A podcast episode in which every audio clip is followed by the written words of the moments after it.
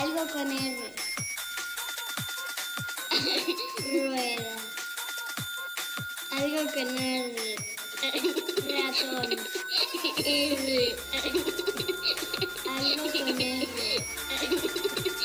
Algo con R. R. Algo con R.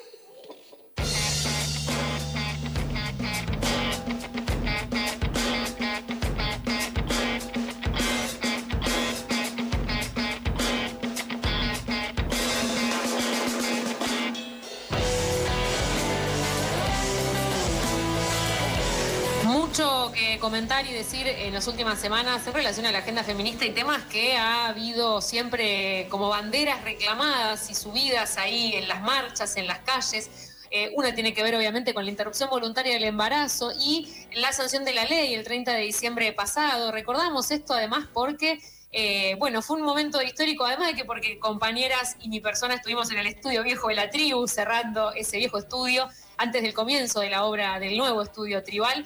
Eh, también fue obviamente un día histórico para los, las agendas feministas y todo lo que se venía reclamando en el último tiempo, que era el aborto legal, ¿verdad? Entonces eh, fue un gran día y a partir de ahí eh, se continúa el reclamo por la correcta implementación de la interrupción voluntaria del embarazo.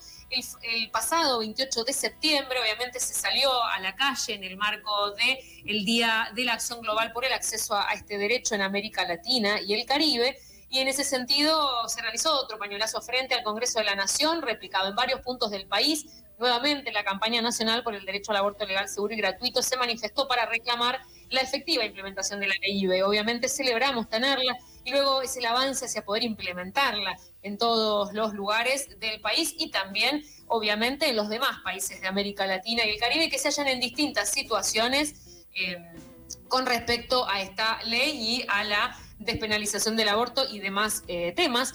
Queríamos hablar de esto con María Alicia Gutiérrez para reflexionar. Ella es socióloga feminista y integrante de la campaña nacional por el derecho al aborto. Estamos teniendo problemas de comunicación.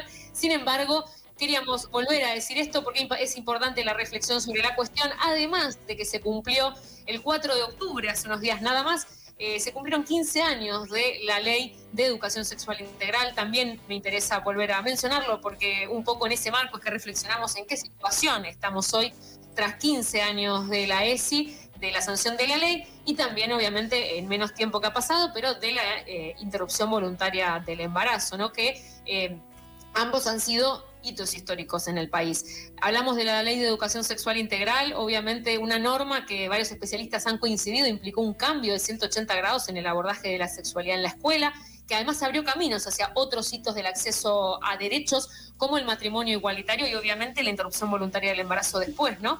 Eh, esta ley también se ha dicho, es un cambio de paradigma por su integralidad, ¿no? por la condición de integralidad que tiene, como por ser eh, una especie de diálogo con toda una agenda de derechos que surgen a partir de eso. Un poco en este marco es que estamos hoy y queríamos hablar un poco de cómo eso se está avanzando o no en el país y cómo nos encontramos. Si no podemos comunicar con Alicia, lo haremos en otro momento. Vamos a ver si nos atiende. Ah, sí. Vamos a ver si está, está conectada del otro lado. Ah, estamos viendo, parece que sí, la tengo del otro lado. Para reflexionar un poco sobre esto está María Alicia Gutiérrez, ella es socióloga feminista, docente e investigadora de la Facultad de Ciencias Sociales de la UBA, además de integrante de la campaña nacional por el derecho al aborto legal, seguro y gratuito. Mm, Alicia, ¿cómo estás? Buenas tardes. Hola, sí, ¿cómo, cómo te va? Hola. Hola. Hola, Alicia. Ahí está. ¿Cómo estás, Alicia? Bien, muy bien. Te estoy escuchando muy, muy bajo, ¿eh? Ahí, ahí ajustamos un poco los volúmenes. Desde ya sí, agradecerte este tiempo. Sabemos que se te puede escuchar también en Charco de Arena por las mañanas, pero bueno, ahora en la tarde te, te llamamos un ratito para hablar. dale, dale. Bueno, Alicia, te, eh, un poco hice la introducción del marco en el que nos encontramos. Arranco preguntándote por esto, ¿no? La interrupción voluntaria del embarazo y la implementación hoy en el país, ¿no? Obviamente seguimos reclamando por esa correcta implementación. ¿Cómo ves eso hoy a meses de la sanción de la ley? Bueno, una, una cuestión que me parece importante eh, de destacar es que, sin lugar a dudas, la ley se está implementando. Y eso, digamos, desde distintos organismos del Estado están llevando adelante esa gestión de implementación.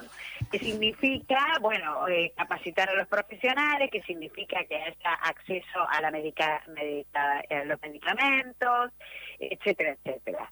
Sin embargo, sabemos que esa implementación es una estrategia que no es uniforme en todo el país.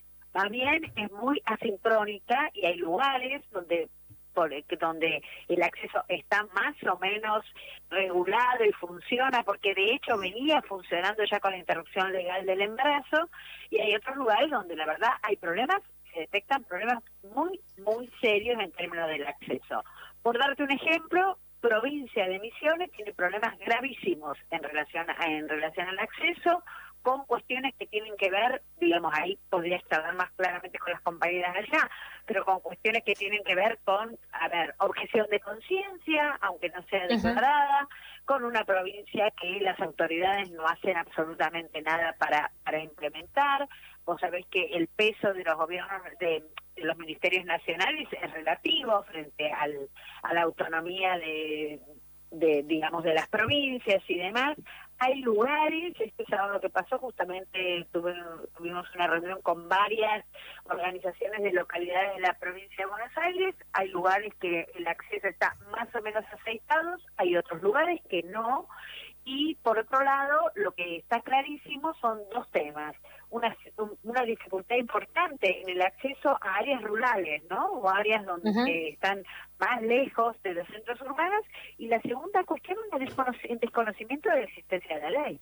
O sea que ya lo venimos diciendo desde la campaña y desde muchos espacios de la importancia de dos cuestiones. De hacer un monitoreo social autónomo del Estado, digamos, de las organizaciones sociales, en diálogo con el Estado, pero con autonomía, para detectar exactamente los problemas y dónde, y cómo y de qué manera.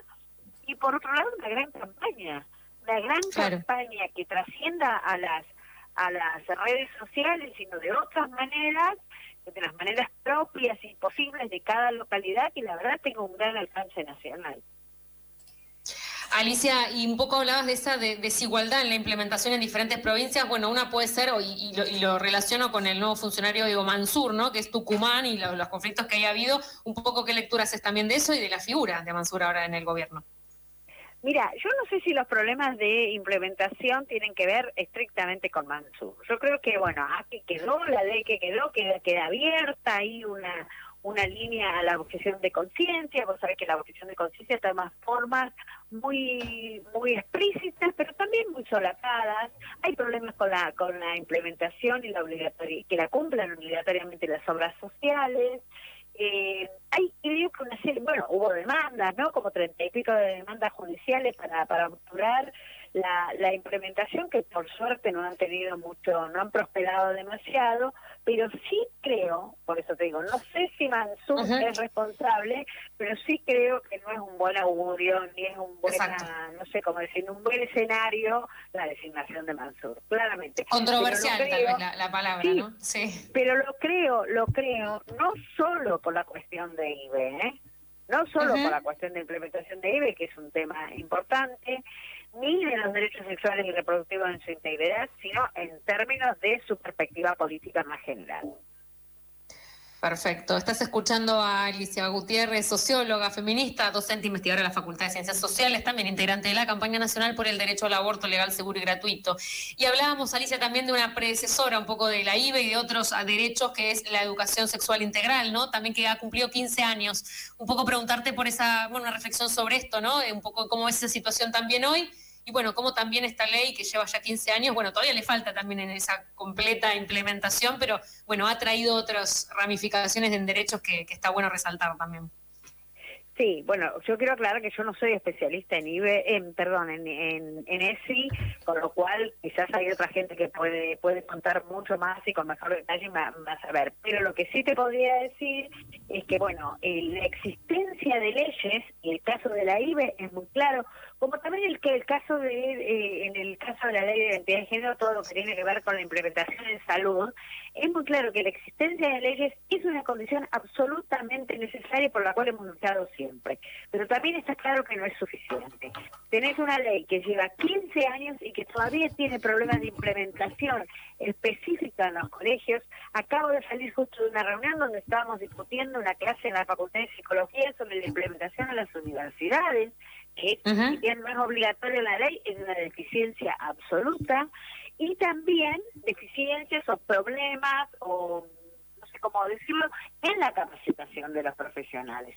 Además de tener que trabajar con una, una, una ley que es este de, que, debe ser eh, exigido su cumplimiento y tenés toda la cuestión de los colegios religiosos, por ejemplo, ¿no? O de los colegios o de los colegios privados.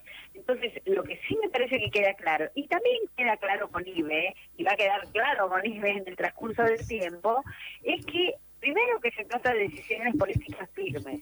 Segundo, de que el caso de IBE, por ejemplo, es una ley de orden nacional, o sea que las provincias no pueden decir nosotros lo vamos a pensar, lo vamos a decidir y vamos a ver qué queremos, o sea que ese es un buen dato, pero que los problemas de la implementación son problemas que requieren de la lucha, que, de que la lucha política continúa, que no que no que no cierra eh, con tener la ley. Y vuelvo a repetir con todo el logro maravilloso que es tener todo este este campo digamos legal y discursivo tan a mano para, para poder trabajar. Pero sí, pero falta, realmente falta.